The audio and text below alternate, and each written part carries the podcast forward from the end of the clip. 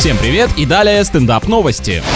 В Индии пациент, объявленный мертвым, провел ночь в морге и на утро очнулся. Его поместили в морозильную камеру, а когда родственники пришли на опознание, оказалось, что он дышит. Возможно, человечку надоело жить в постоянной духоте, и это единственный способ освежиться, не покупая кондиционера. В качестве оправдания в больнице заявили, что мужчину осматривали несколько докторов, и никто не смог обнаружить пульса. Вот что случается, когда студенты медицинского учатся на тройке, а потом идут работать по специальности.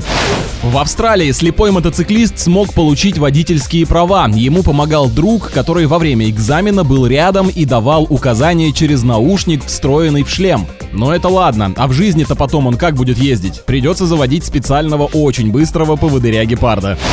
На этом пока все. С вами был Андрей Фролов. Еще больше новостей на нашем официальном сайте energyfm.ru.